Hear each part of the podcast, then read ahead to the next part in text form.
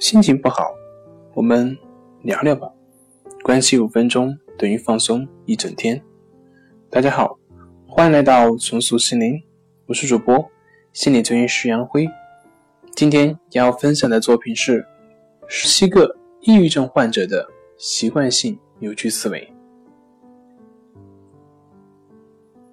第一，主观臆断，你认为无需充分的根据就知道别人的想法。他认为我是个失败者。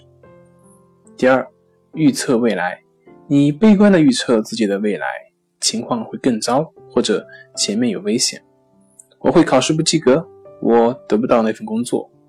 第三，大祸临头，你相信即将发生的事情会非常可怕，让你无法承受。假如失败了，我会无法忍受。第四。乱贴标签，你会轻易的把消极特征加在自己和他人头上。我讨人嫌，他是个品行不端者。第五，贬低优势，你将自己和别人好的视为微不足道，这是妻子该做的，所以他对我好理所当然。这些成绩易如反掌，不值一提。第六，消极过滤。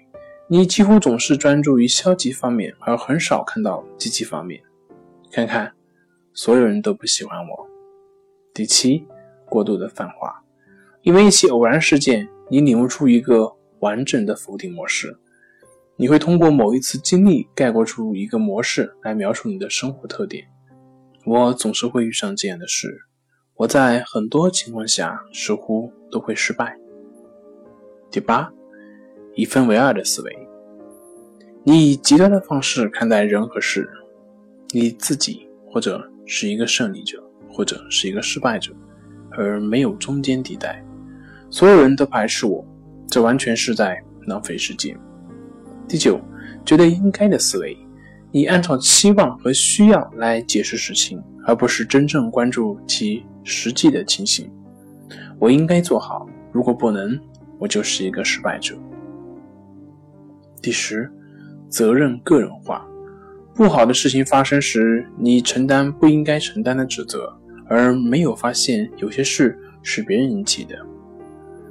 我们的婚姻结束了，这些都是因为我没有做好。第十一，苛责他人，把自己的消极的感觉归咎于他人，因而拒绝承担或为改变自己需要承担的责任。我孤独都是因为他。我的所有的问题都是父母一手造成的。第十二，不公平的比较，你以不现实的标准来解释事情，比如你注意力都集中在比你强的那些人身上。具有讽刺意味的是，你几乎从不将自己和你比你差的人比较，他比我成功。第十三，懊悔倾向，你专注于那些过去本应该做得更好的想法。而不是现在可以做的更好的事情。我不应该说那些话。如果当时努力的话，我本应该有个会更好的工作。第十四，假如某某某怎么办？你总是不停的问自己：如果发生了什么事，我该怎么办？而对自己的任何答案都不满意。是的，但如果我得了焦虑症怎么办呢？如果我喘不上气怎么办呢？第十五，感性的推理。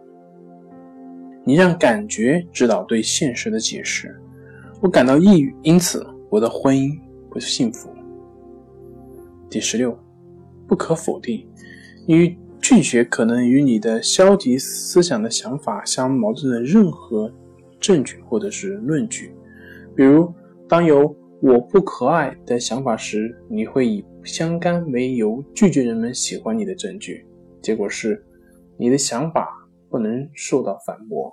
要证明你的消极想法不对是不可能的，所以你一直怀着这种想法，这不是真正的原因，还有其他原因。第十七，聚焦判断，你总是对自己、别人和事物做好坏、优劣的评价。而不是单纯的描述、接受、了解。你经常任意的判断事情，总觉得他们不完美。我在大学时表现不好，要是我学打网球，肯定也打不好。瞧瞧他多成功，我却不成功。好了，今天就跟您分享到这里，欢迎关注我们的微信公众账号“走出心灵心理康复中心”，也可以添加微信 “su 零一一二三四五六七八九 ”，“su 零一一二三四五六七八九”，即可与专业的咨询师对话，了解抑郁的解决办法。那我们下期节目再见。